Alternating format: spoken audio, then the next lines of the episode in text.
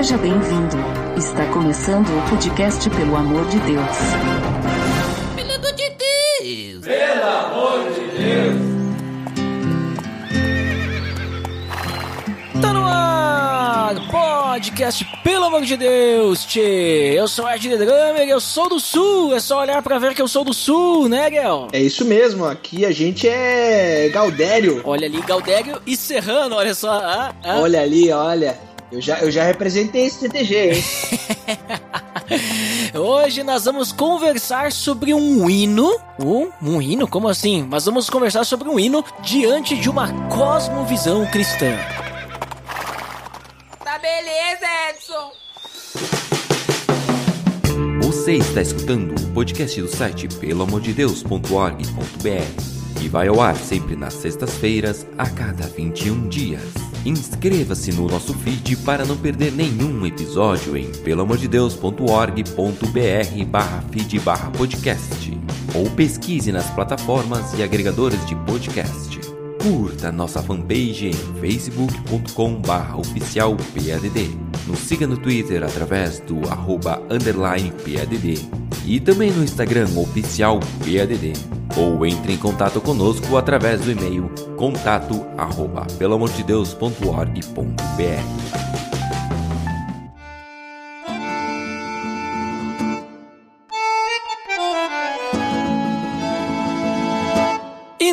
Ariel, olha só. Hoje, né, um episódio aí, já que estamos aí no mês de setembro, né? O lançamento desse episódio é dois dias após o 20 de setembro, né? Não existe 20 de setembro, é 20 de setembro. É verdade. É só pra deixar isso bem claro, né? A galera que canta aí o hino rio-grandense sem falar o E como E, né? E sem falar o O como O, é setembro, né? É divindade, né?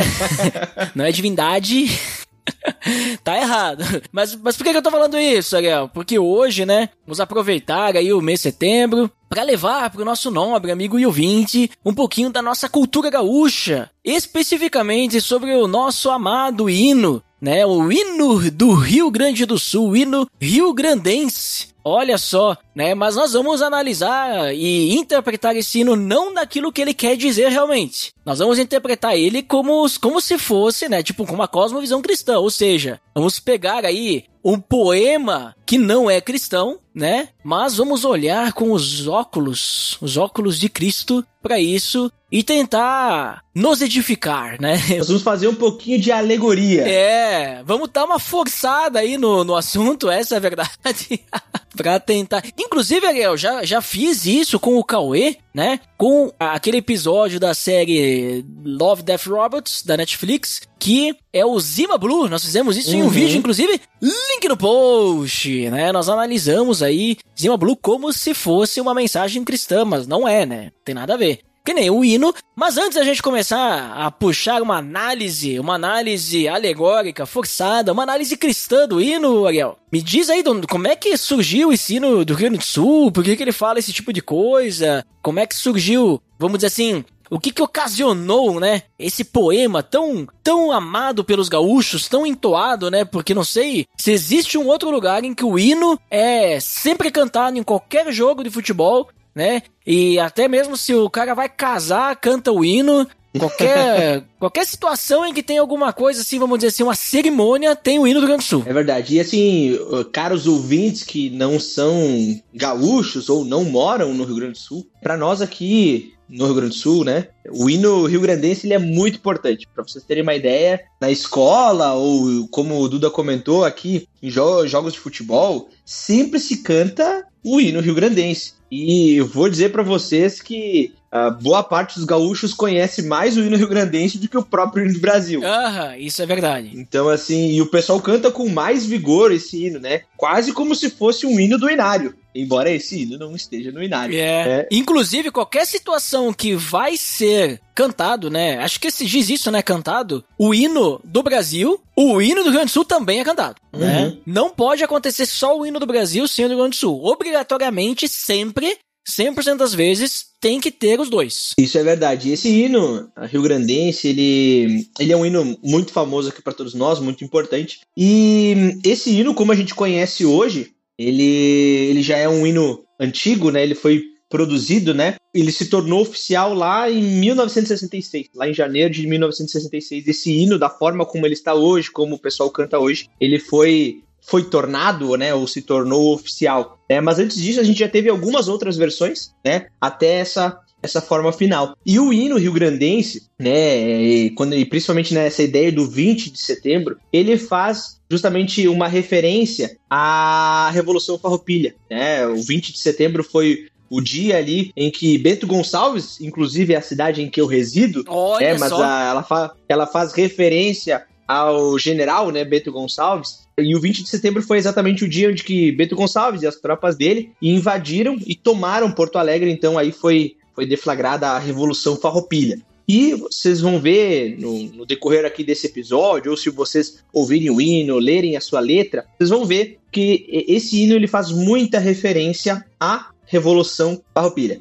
né? Ele faz, uma, um, faz um link direto com a Revolução Farroupilha e essa é a ideia do hino, né? Sim, ele conecta muito forte, né? Exatamente, exatamente. É, é relembrar aquilo que aconteceu, né? O hino tem, traz essa ideia de, de trazer essa lembrança do que foi a Revolução Farroupilha. É, isso me lembra até que tu citou isso, né, Ariel? Que muitas das nossas músicas, né, que a gente canta, até mesmo se a gente for para olhar pra Bíblia, mesmo os Salmos, né? Salmos. Eles têm essa ideia, né, de relembrar, né, de ensinar. Então tem alguns salmos, por exemplo, que lembra, não, porque nós somos o povo que saiu do Egito lá e tal, e Deus cuidou disso e fez isso, Exato. aquilo, e aí, né? Os salmos do degraus que eles cantavam subindo para Jerusalém, né? Então, Aham. Então, tipo, essa ideia, digamos assim, de sempre manter na memória, né? Então, o hino do Rio Grande do Sul, ele também tem esse, essa questão, porque ele fala, vamos dizer assim, de uma guerra, de uma batalha que hoje nós não vivemos, mas a gente lembra. Essa revolução que aconteceu aqui do Sul contra o Império, né? O Império, na época, o Brasil era o Império, né?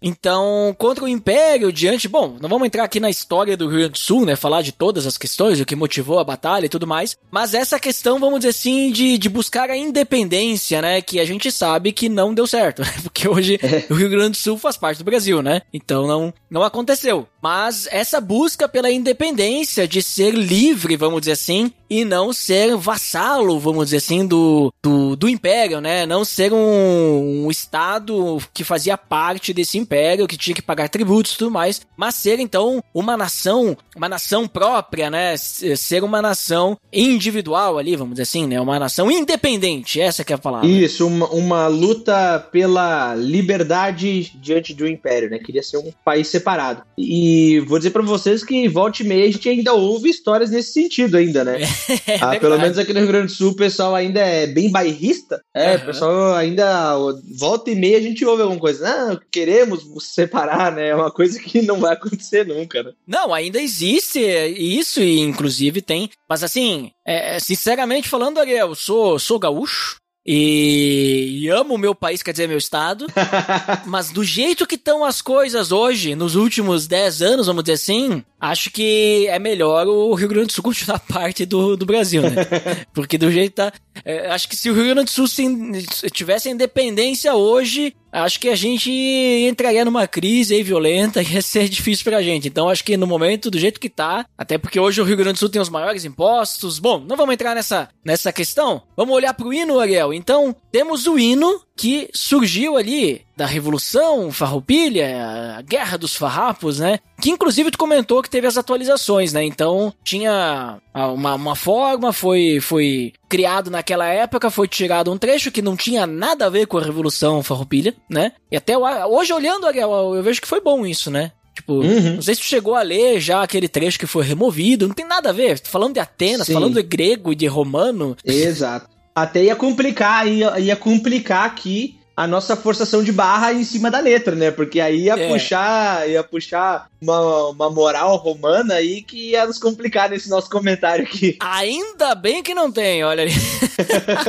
É, mas assim, então assim, é, isso eu vejo que ficou bom porque daí realmente o hino ele foca na questão histórica, ele fala da nossa história, né? Fala do nosso povo, fala de quem estava aqui, ele fala daquilo que foi vivido. Então isso eu acho bem, bem interessante, né? E é um hino bonito também, né? Um hino bonito de se cantar. É verdade, ainda mais aqui no Rio Grande do Sul que a gente gosta de falar cantando, né? Então, quando a gente canta o hino, é a plenos pulmões mesmo. Plenos pulmões, a gente vê o pessoal ficava emocionado, né, quando tinha a, a Copa do Mundo Aham. e, e tinha aquele, aquele hino a capela, né, do hino do Brasil, né? É porque tocavam só o hino do Brasil, e, ou melhor, do Brasil não, né? Tocavam o hino dos dois países, né? Estavam jogando, e não tocavam do Rio Grande do Sul, mas É, que audácia. Isso e isso, pessoal, acontece aqui todo jogo de futebol. O pessoal cantando loucamente o hino do Rio Grande do Sul.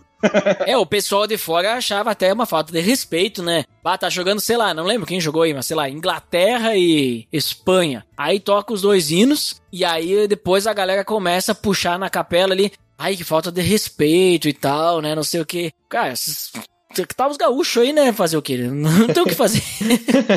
Botou qualquer hino aí no meio, vai ter o Rio do Rio Grande do Sul junto aí, né? Galera, não tem medo de ser feliz e de honrar as tradições, né?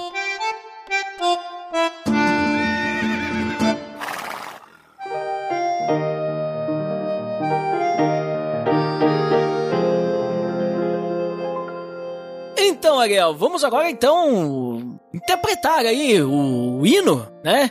De acordo, né, com uma visão cristã, né, obviamente. Então a gente já viu aí que o, o hino tá relacionado com uma revolução. Olha só, os rebeldes, ou seja, aqueles que estavam indo contra o sistema. Então já temos aí, né, uma motivação aí que no- nos leva à perseguição dos cristãos aí quase, não sei, né? Mas vamos, vamos por trechos, Ariel, pode ser? Pode ser, pode ser. Vamos estudar ele, ele frase a frase. Ó, vou pegar o primeiro trecho, primeira estrofe, que diz assim, ó: Como a aurora precursora do farol da divindade. Foi o 20, não é 20, é 20 de setembro. Inclusive falei divindade, né? É divindade. Foi o 20 de setembro, o precursor da liberdade. E aí, Ariel? Olha só. Como é que a gente interpreta isso aí com os óculos de Cristo aí? Olha, muito bacana. E, e é muito legal a poesia, antes de, de a gente começar a falar dessa nossa interpretação, é muito legal essa poesia, né? A forma com que é colocada, como são colocadas as palavras aqui, né? E como a gente pode fazer algumas relações com a, a nossa vida cristã. E aqui ele, ele fala, né, como aurora precursora do farol da divindade, né? O que, que é esse farol da divindade? É o sol. Então, e a aurora é aquele amanhecer que o dia já tá claro e a gente vê algumas luzes raiando antes do sol realmente nascer de verdade, né? A esperança, né, que o sol está chegando, né? Exato, é aquele aviso, né? Então sabe que o dia vai começar, sabe que o sol vai nascer, mas, mas é, a gente vê já no céu que ele tá prestes a nascer, né?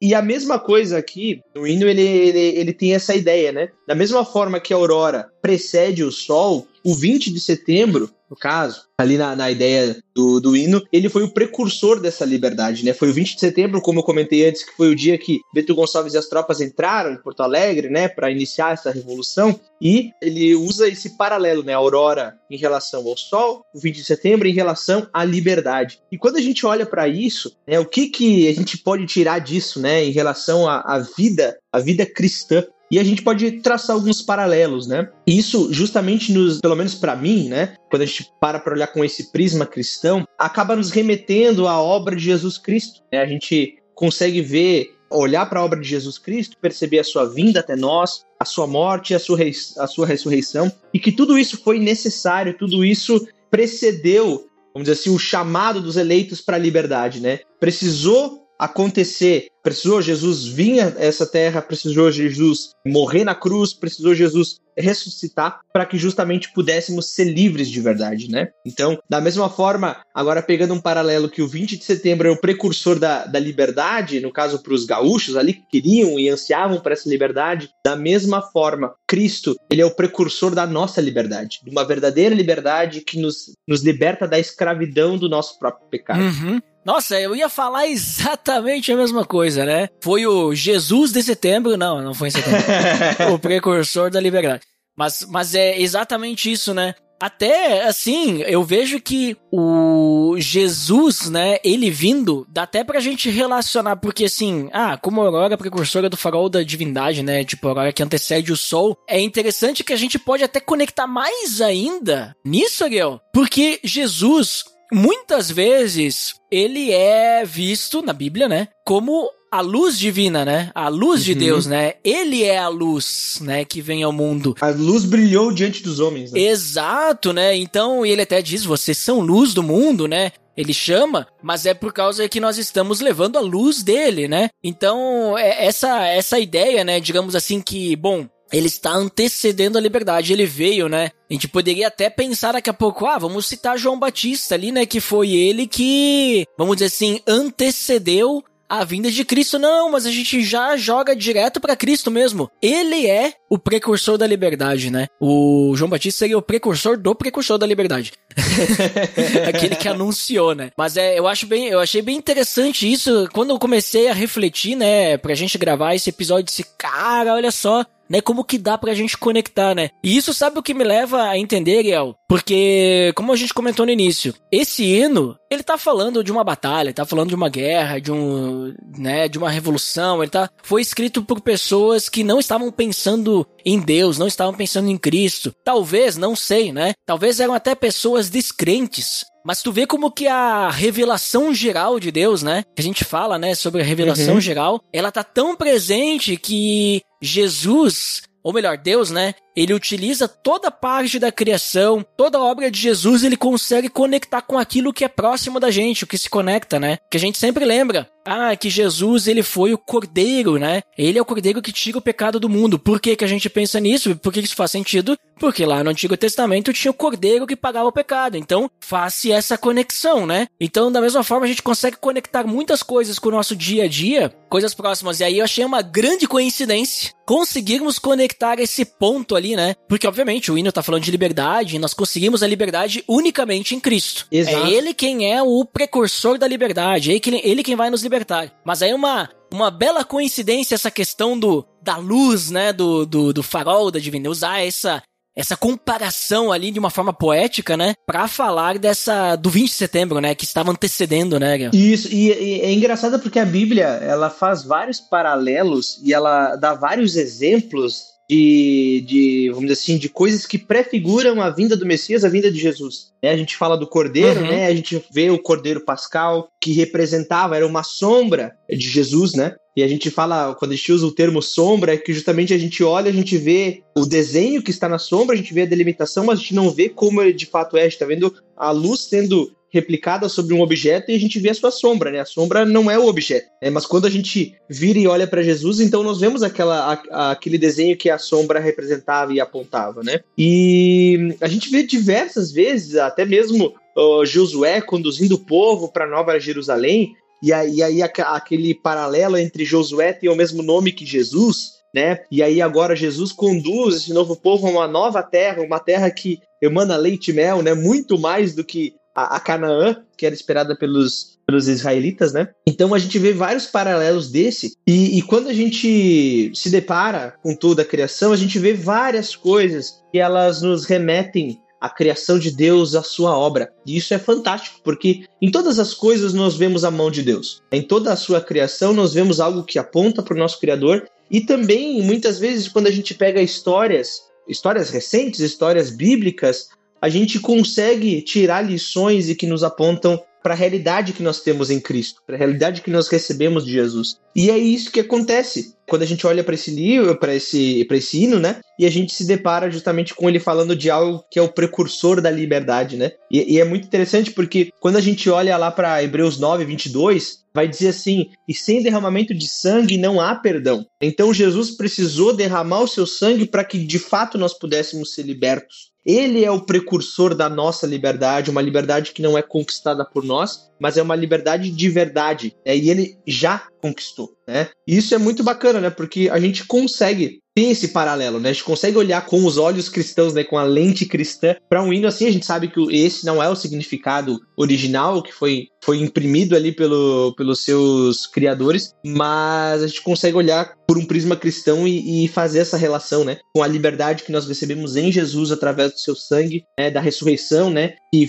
que foi necessária para que nós pudéssemos receber vida, né? Então tudo isso é, é muito bacana ver a, a obra de Jesus Jesus, prefigurando várias coisas para nós, né? Exatamente. E aí a gente percebe, Ariel, então, se nós encontramos a liberdade só em Cristo, e tu mesmo falou, né, da questão do pecado, a liberdade é do quê? É do pecado, né? Então, no caso, os farrapos queriam ter liberdade do império, né? Não queriam ser um povo que servisse ao império. Nós temos a liberdade do pecado, né? O pecado que, vamos dizer assim, nos aprisiona, né? Nós temos que servir a ele, não temos escolha nenhuma. E aí, vamos pro segundo verso, né? Porque daí no hino vem o verso, vem o refrão, vamos deixar o refrão para depois. Aí temos o segundo verso, que vem depois do refrão. E o segundo verso, ele fala o seguinte: Mas não basta, para ser livre, ser forte, aguerrido e bravo. Povo que não tem virtude acaba por ser escravo. E aí, Ariel? Então quer dizer que uh, a gente pode conectar isso com a Bíblia também? Né? De alguma forma, de que, tipo assim, nós não temos, não podemos adquirir essa liberdade pelas nossas próprias forças, porque a gente precisa de algo a mais e senão a gente vai continuar sendo escravo do pecado, é isso? Exato, exato. Quando a gente olha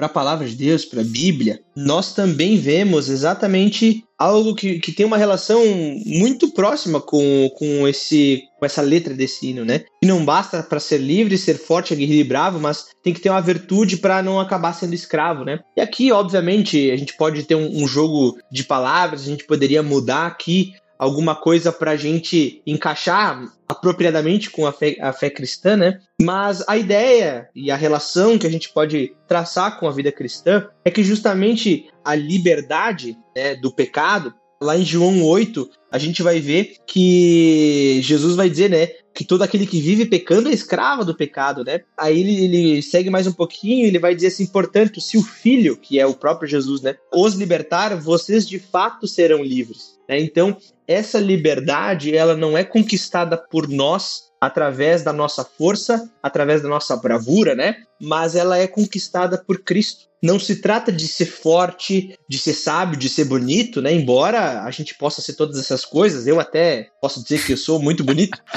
mas é, é o que diz a tua esposa, tua mãe e tua avó, é, né? É isso aí.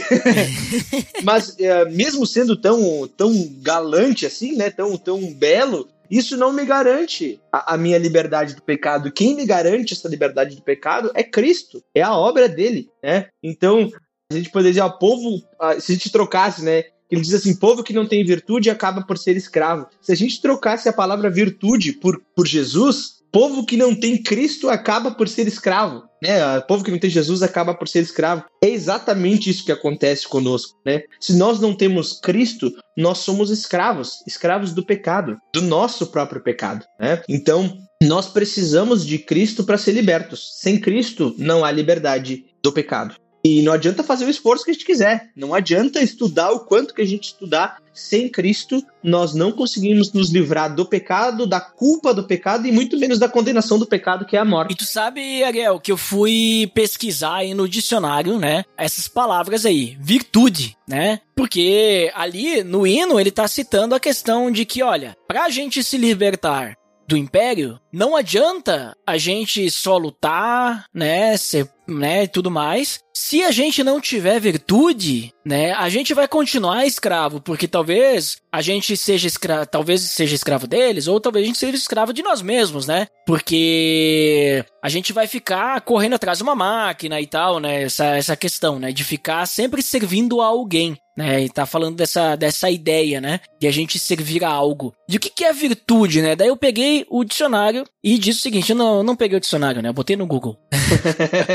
é mais fácil, Define é mais fácil. virtude, é. Mas diz assim, ó, qualidade do que se conforma com o considerado correto e desejável, uma qualidade moral particular, né? Então, quando fala da questão de questão cívica, conformidade com o bem, com a excelência moral ou de conduta, dignidade, né? Então, Virtude ali, nesse caso, seria se a gente não pensar nas coisas boas, fazer a coisa correta, né? A gente não vai para frente. Nós vamos ser, nós vamos ser os vilões da história, né? Não os mocinhos, né? Mas uh, o que acontece? Quando a gente olha para a Bíblia, então, que nem tu falou, né? Só o fato de nós sermos bons não é suficiente. Então, só que daí o que acontece? Em Cristo nós obtemos tudo isso. E aí, por exemplo, ele fala ali, ó, para ser, li é, pra ser livre, né, não basta a gente ser forte, aguerrido, né? Aguerrido é uma palavra também que ela significa uma pessoa preparada, uma pessoa armada, né? Treinado pra ba batalha e tudo mais. Um guerreiro, né? Um guerreiro, né? Ser bravo, né? Não adianta só isso, né? A gente precisa também ter uma, uma direção boa, nós precisamos ter caráter.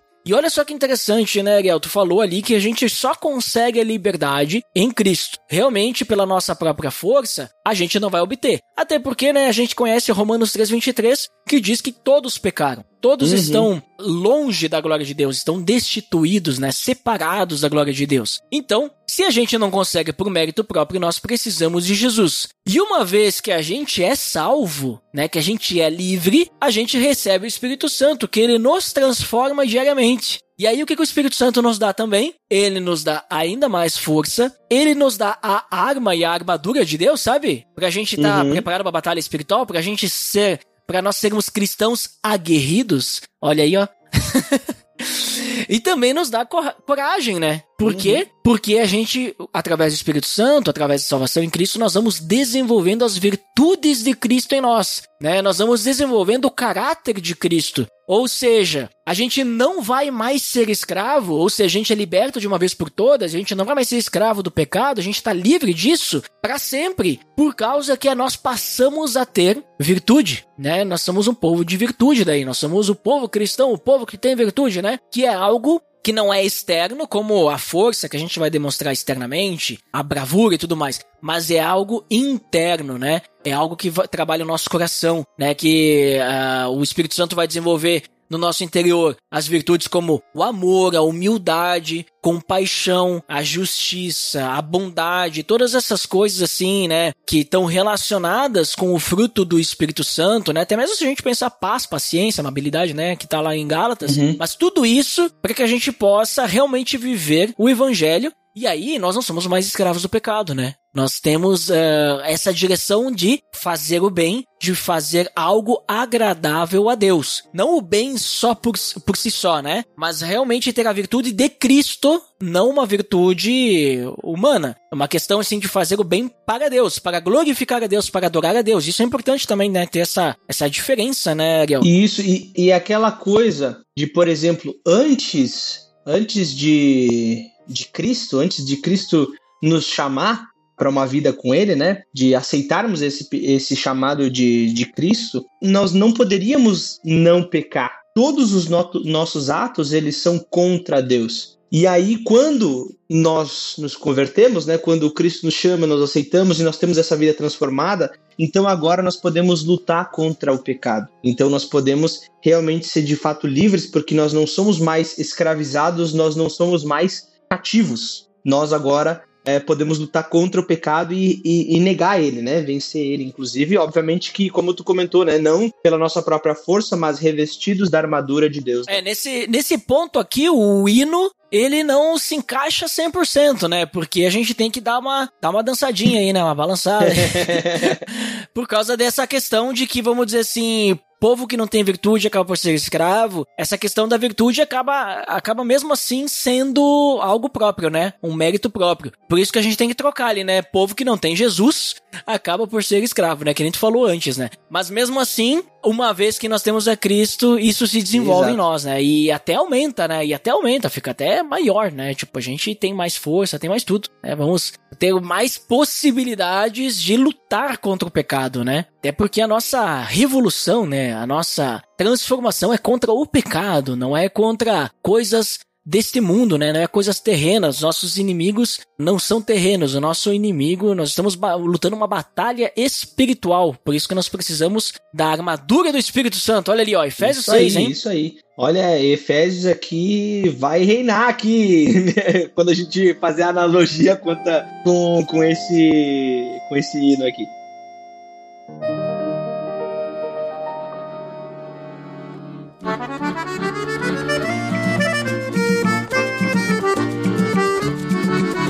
Então vamos, vamos pro refrão, Ariel. A última parte que nós temos pra, pra analisar se a gente consegue forçar a barra aí, ó. então vamos lá, ó. Mostremos valor, constância nesta ímpia e injusta guerra. Sirvam nossas façanhas de modelo a toda a terra. Inclusive, esse sirvam nossas façanhas de modelo a toda a terra é o que me pega. Eu disse, cara, não tem nada mais cristão que isso, né? Tipo, não tem uma visão mais cristã do que essa frase, sirvam nossas façanhas de modelo a toda a terra. Claro que o contexto cristão é diferente Claro, do contexto do hino, né? É bem diferente, né? Mas e aí, Ariel, como é que a gente se encaixa nisso daí? A gente podia pegar esse sirvo nossas façanhas de modelo a toda a terra e aí colocar a, a frase de Paulo, né? Sejam meus imitadores como eu sou de Cristo. Exato, né? É porque se a gente pega o hino ali, né? Ele tá falando, digamos assim, ah, é uma guerra injusta, né? Porque nós somos aqui os farrapos, né? Nós não temos recursos, né? Então nós temos que mostrar valor por isso, nós temos que ser constantes e tudo mais, e para que sirva as nossas fações de modelo a toda a terra. Exato, Lembrando, né, exato. que perderam, né, a guerra, né? Essa- a, a liberdade não foi, tipo assim, esse hino nós cantamos pra lembrar de uma derrota. Essa que é a realidade, né? tipo, ninguém precisa falar isso pra gente, tá? Porque as pessoas de fora do Rio Grande do Sul falam, não, porque eles eles ficam lembrando de uma derrota, não sei o que. Sim, mas não importa. O que importa ali é a bravura. O- a façanha ali não é a vitória que, o, que os farrapos conseguiram. A façanha é a audácia que eles tiveram, a força, a motivação, a constância que eles tiveram de lutar por algo que eles queriam, né? Mas, né, eles estavam lutando por isso, essas façanhas eram isso, né? Então, essa bravura e tudo mais. E aí, como é que se encaixa no, no, na- no nosso caso aí, na visão cristã aí, Ariel? Como é que a gente pode dar uma puxada pro nosso lado? É legal que esse refrão, né? E esse aqui é o que o pessoal canta com mais força, né? Ah, esse aqui tá louco, né? Esse aqui dá um estrondo. É, o de modelo a toda a terra, isso aí é uma coisa que chega a arrepiar, né? E ainda repete, né? Depois metade ali, né? É, é isso aí.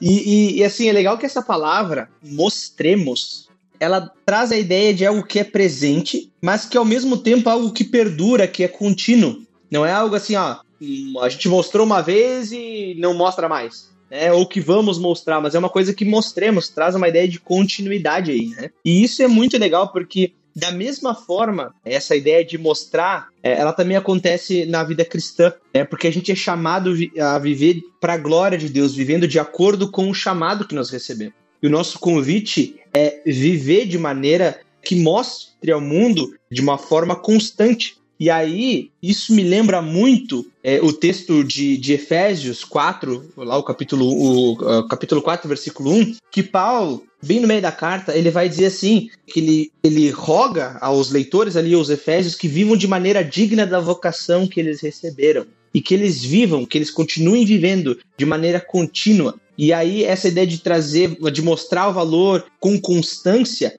me lembra muito desse chamado de Paulo, né? Viver de maneira digna e, e continuamente, né? E sendo transformado, porque o evangelho transforma a nossa vida, transforma o nosso coração, né? Ele tira o coração de pedra, lá segundo a imagem de, de Ezequiel, tira o coração de pedra e nos dá o coração de carne. E isso é tão impactante que impacta todas as partes, todos, todas as áreas da nossa vida. Então, por isso que a gente mostra o valor que nós recebemos em Cristo, né? Um, nós, nós mostramos a graça que nós recebemos em Cristo de uma maneira constante, em constante transformação, para que cada vez mais nos assemelhamos, com Cristo, né? Então, isso é muito bacana olhar para isso, assim, né? Essa primeira frase do refrão, né? Mostremos valor, constância. Mostrar justamente essa, essa, essa vontade de, de viver de maneira digna da vocação que nós recebemos. né? Aham.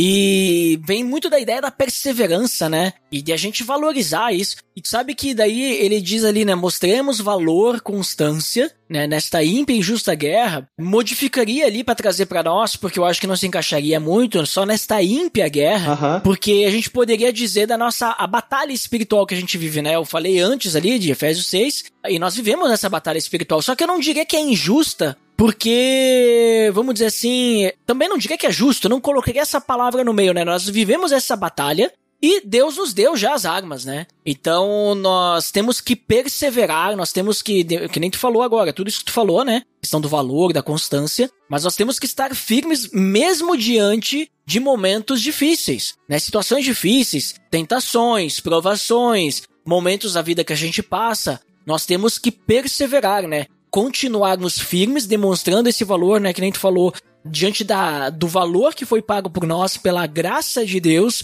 e, e ser cons, e sermos constantes nisso, né? Exato. Não dar uma fraquejada diante dessa batalha que nós estamos vivendo, né? É verdade. Só não sei se o injusto aí se encaixa muito. Acho que tiraria, tiraria isso, né?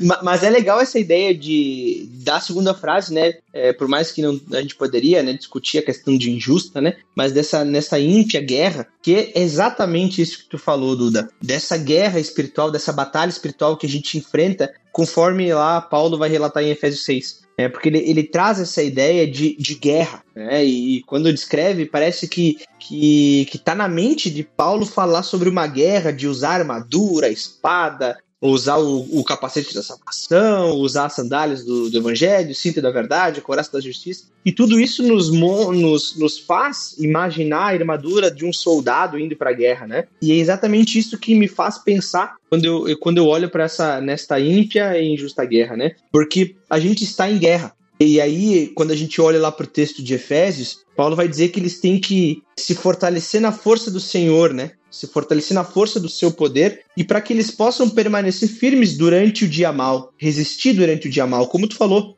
no meio da guerra, eh, eles têm que estar com essa armadura vestida justamente para permanecer firmes, porque esse dia mal ele vai vir, ele vai acontecer, é uma promessa, né? vai acontecer. Né? e aí a gente começa a lembrar daquilo que Jesus disse, né? Que, que nós teremos aflições, mas que é para a gente ter bom ânimo porque ele venceu o mundo. Então, isso é, é muito bacana, esse, esse paralelo que a gente consegue traçar entre o hino rio-grandense com uma verdade bíblica que, que Paulo nos traz, né? Que nós estamos em constante batalha e que nós precisamos permanecer, inclusive orando continuamente uns pelos outros, pedindo força uns pelos outros, porque é Deus quem nos fortalece. De novo, né? A gente falou lá no início, sem Cristo a gente não é livre de verdade. Mas da mesma forma, sem Cristo a gente não consegue permanecer firme durante a batalha. A gente não, não, não, não consegue permanecer de pé. A gente não consegue é, enfrentar essa batalha que não é contra a carne ou sangue, porque justamente a gente precisa se revestir do, do próprio Cristo. Paulo, lá em, em Efésios 4, ele também vai dizer que a gente tem que se despir do velho homem e a gente tem que ser renovados no modo de pensar, revestindo-se do novo homem criado para ser semelhante a Deus, né? E, e, e o que, que é esse, se revestir do novo homem? É justamente usar a armadura de Deus, que é o próprio caráter de Cristo. Então, isso é, é, é muito bacana olhar para isso, que nós estamos em guerra e que nós precisamos permanecer firme, firmes, né? Mostrando o valor que nós recebemos, a graça que nós recebemos, a misericórdia que nós recebemos em Cristo. Isso constantemente, em todos os momentos, em todas as ocasiões, né? É muito bacana esse, esse paralelo. Assim. E, inclusive, que nem tu disse, tira toda todo o foco da gente e coloca o foco em Cristo, porque nós precisamos dele para a salvação. Ele foi, quando ele chegou, ele foi precursor da liberdade, ele morreu na cruz por nós, nos libertou, e a partir disso, a gente só encontra a liberdade nele. E para lutar a batalha, a gente só consegue com ele, a gente precisa dele. Então, assim, ele, é o, ele tem que ser o centro da nossa vida, né? E aí, o verso que segue ali, né, do, do refrão, sirvam nossas façanhas e modelo a toda a terra, até que tu citou texto de Paulo aos Coríntios, né? Que sejam meus imitadores assim como eu sou de Cristo. A gente tem que sempre lembrar que Jesus ele falava que nós também tínhamos que ser exemplo, uhum. né? Que nós tínhamos que dar o bom testemunho. Ele vai falar isso lá quando ele tá no Sermão do Monte, ele vai dizer, a gente falou antes, né, que Jesus ele é a luz do mundo, mas ele diz vocês são sal da terra e luz também. Uhum. Né? Nós temos que iluminar, ou seja, nós temos que dar esse bom testemunho, nós temos que levar o evangelho, nós temos que dar sal para a vida das pessoas, né? Sabor, nós temos que mostrar o caminho para as pessoas, que o caminho é Cristo. Então, as nossas façanhas não vão ser as nossas boas obras, mas as nossas façanhas vão ser a nossa, vamos dizer assim, a nossa própria conversão. O que Cristo está fazendo por nós, né? Para que toda a terra possa conhecer, né? Que a palavra também diz, né? Agora não me recordo, Ariel, acho que deve estar em Efésios, né? Que toda língua confessará o Senhor. Ou é, não, Filipenses, Filipenses, é, é Filipenses, aquele que ele começa lá da humildade, né? Filipenses 3, né? Ou é 2? 2, né? Tenho que conferir aqui. Enquanto você confere se é Filipenses 2, é o Filipenses, eu acho que é o 2, tá? Que ele fala sobre a humildade de Cristo, depois ele diz, né, que através dele toda língua confessará e todo joelho se dobrará, né? Mas aquele que te é escolher tesouro maior terá, né? Vem. Começa a música, né? Viu só como é que é a música? Tu viu como é que é a música, Ariel? Isso aí. Nos faz lembrar da Bíblia. Efésios 2, é Filipenses 2, né? É isso aí. É, é Filipenses 2, 10, para que ao nome de Jesus se dobre todo o joelho no céu e na terra e debaixo da terra, e toda língua confesse que Jesus Cristo é o Senhor para a glória de Deus Pai. Olha aí, e quem que vai levar o nome de Jesus? Nós vamos levar, né? Paulo também fala isso, se não me engano, em Romanos, aí tu me corrige. Quão belos são os pés daqueles, né, que anunciam as boas novas do evangelho, né? As boas novas, na verdade. Como virão se não há quem pregue? Isso, esse aí, esse aí. Mas aí, por que que Paulo fala isso? E por que que toda língua vai, vai confessar Jesus, todo joelho vai se dobrar? Por causa que Jesus, no final de sua vida, né? No final de sua vida não, né? Mas antes de ascender aos céus, em Mateus 28, nós temos a grande comissão. Vão e façam discípulos de todas as nações. Ou seja, sirvam nossas façanhas de modelo a toda a terra não são nossas façanhas, são as façanhas de Cristo, mas que o nosso bom testemunho possa ser modelo toda a terra para que as pessoas também possam, né, chegar até Jesus, né? E eu forcei bastante, né? É isso aí, porque, é, porque a questão é a seguinte, né? Se Cristo, ele nos salva e ele é o nosso modelo, né? E como tu comentou, são as façanhas de Cristo, nós seguimos as façanhas de Cristo e nós tentamos replicar essas é, replicar, né, imitar essas façanhas de Cristo e transmitir essas façanhas de Cristo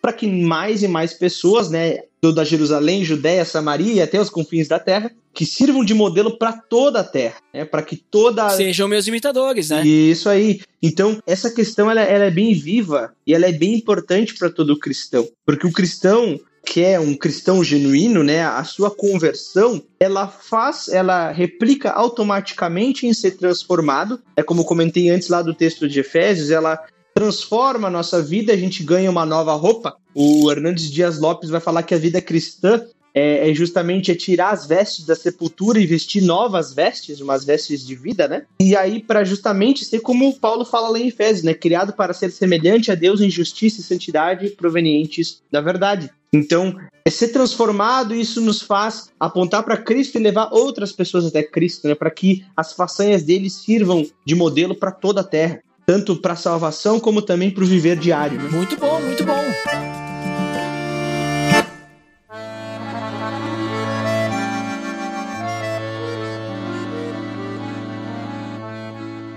Então, Ariel, considerações finais aí diante do nosso papo aí sobre o hino que é só conhecido pelos gaúchos. Mas aí eu, nós temos muito. A maioria dos nossos ouvintes são gaúchos. Mas creio que os nossos ouvintes de fora do Rio Grande do Sul vão poder conhecer um pouquinho da nossa cultura e ver como é que a gente gosta de forçar a barra aí na, na interpretação pra puxar aí pro nosso lado. Mas tu viu, né, Ariel, até mesmo ali quando eu citei ali, né, o texto lá de Filipenses 2, como que a música ela é importante, né? E tu vê que o que o, o hino do Rio Grande do Sul fala, né, e, e, a gente acaba cumprindo exatamente o que ele fala, porque para manter acesa a chama a gente canta o hino, e aí o gaúcho, né, ele mantém isso, né, e mesmo que tenha sido uma derrota, a gente vai manter forte ali, o signo nossas façanhas de modelo, né? Então a gente fica sempre cantando uma derrota, né? Vamos dizer assim, né? Mas mantém, né? Tu vê como é que a música é importante, né? É verdade. E, e Ariel, então, já aproveitando aí, né, que eu citei isso aí, já nos, nos diga aí suas considerações finais, o que você finalmente considera. Bom, eu finalmente considero que, primeiramente, eu gosto muito desse hino. é, se, será que é porque você nasceu aqui? é, eu, eu, eu, cresci ouvindo esse hino e, e realmente faz parte aqui da nossa cultura rio-grandense, da nossa cultura gaúcha, né? É algo que eu tô familiarizado, mas eu convido a todos vocês que estão nos ouvindo, né? Talvez se você é gaúcho, principalmente, que você já cantou várias e várias vezes, sabe esse hino de cor, convido a olhar para você com outros olhos também para esse hino. Não, a, a gente sabe que a gente forçou a barra aqui, né? A gente sabe que a gente está tirando esse texto fora de contexto propositalmente aqui, mas que a gente possa, é, quando toda vez que a gente cantar esse hino, lembrar que a nossa liberdade ela foi conquistada por Cristo verdadeiramente. Enquanto lá os revolucionários Farroupilha, né, lá em 1835, né, eles estavam buscando uma liberdade terrena, Deus nos aponta para uma liberdade eterna. E Deus nos dá essa liberdade, nos oferece essa liberdade eterna do pecado em Cristo Jesus. Né? Uma liberdade, uma vida verdadeira, uma vida nova. uma vida que é transformada pelo Espírito Santo que, que passa a habitar em nós, né? E que a gente, acima de tudo, possa lembrar que, mesmo com essa liberdade, nós precisamos e, assim, carecemos de Cristo para viver essa vida. Não é pela nossa força, não é pela nossa bravura, não é por nós sermos guerreiros, né? Mas nós precisamos de Cristo, inclusive, para viver essa vida cristã, para a gente mostrar o valor que nós recebemos de Cristo, a graça que nós recebemos de Cristo constantemente no meio dessa guerra que a gente vive, né? E a gente precisa de Cristo para mostrar as façanhas dele ao mundo, porque nós não somos capazes. Nós podemos ser bons palestrantes, né? Nós podemos ser muito eloquentes, nós podemos ter uma didática muito boa, mas se Cristo não convence as pessoas, se o, se o Espírito Santo não convence as pessoas, a gente não tem poder para nada, né? Então, que a gente possa lembrar que em tudo a gente depende de Cristo, da nossa liberdade, da nossa salvação, da nossa vida eterna, para o nosso viver diário, em tudo nós precisamos de Cristo. E que a gente não esqueça disso, que ele seja o nosso modelo e que através desse modelo que nós recebemos em Cristo, do seu caráter santo e, e justo, a gente possa servir de modelo para toda a terra e para que possamos cada vez mais transformar essa terra com uma força que não vem de nós, mas que vem pela capacidade do Espírito. Muito bom, Ariel, muito bom. Muito obrigado também por participar aí conosco de mais um episódio. E eu também gostaria de finalmente considerar que apesar, né, de a gente, que nem tu falou, né, a gente tá forçando a interpretação, tirando o texto do contexto, eu acho que é interessante, né, pra gente refletir, será que nós realmente podemos dizer sirvam nossas façanhas numa questão pessoal, né? Sirvam nossas façanhas de modelo a toda a terra? Será que estamos realmente vivendo de uma forma constante para Deus, nos entregando 100%, sabe? Demonstrando esse valor, valorizando também o que Cristo fez por nós e realmente vivendo de uma forma a deixar com que o Espírito Santo nos conduza, porque a gente só pode dizer sirva nossas façanhas de modelo a toda a terra se quem está vivendo na nossa vida é Cristo, porque senão a gente está dizendo que ah, que eu possa ser um exemplo, né? É, o meu, né? A pessoa eu, mas a, o que a gente tem que testemunhar Cristo através de nossa vida. Essa é a realidade. A gente, eh, nós não somos perfeitos também é outra realidade, né? Nós somos falhos, mas nós sabemos aonde que a gente encontra a força.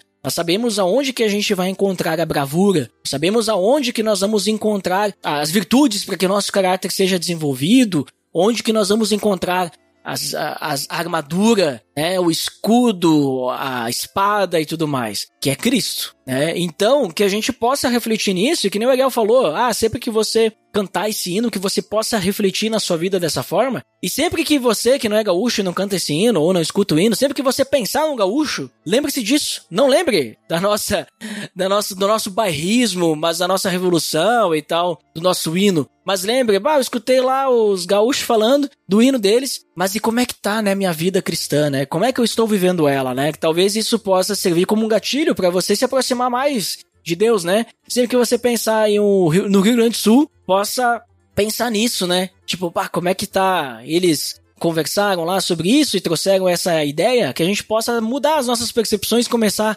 refletir também sobre a nossa vida, né? E também, né, Ariel, como tu falou, ah, que aqui no Rio Grande do Sul as pessoas cantam de forma ávida esse hino, né? Será que tem algum hino, né, da, da igreja que os cristãos cantam, né, com, com tanto furor, né, com, com tanta voz, né, você tem, porque a gente poderia, né, dizer, ó, esse aqui é o hino oficial da igreja, né, talvez um Porque Ele Vive, né? Um grandioso És Tu, que tem diversas versões. Mas podia ter um hino desses, né? Uma música dessas, uma música de louvor, né? Que toda a igreja pudesse, em qualquer lugar, né? A gente pudesse começar a cantar. E eu já vi, né? As pessoas cantando essas duas músicas que eu citei. Né? Do nada, a capela e todo mundo conhece, né? Em lugares públicos que a gente pudesse realmente cantar em alta voz, assim como os gaúchos fora da casinha cantam em qualquer lugar o hino, do Sul, o hino do Rio Grande do Sul, mesmo quando não são convidados para cantar, né? para que, que, a gente possa realmente glorificar o nosso Deus em qualquer lugar, né? Então, Ariel, por hoje é só. Obrigado ao nosso nobre amigo e ouvinte que nos escutou até aqui. E até o próximo episódio. Até mais. Até, gente. Tchau, tchau. Tales.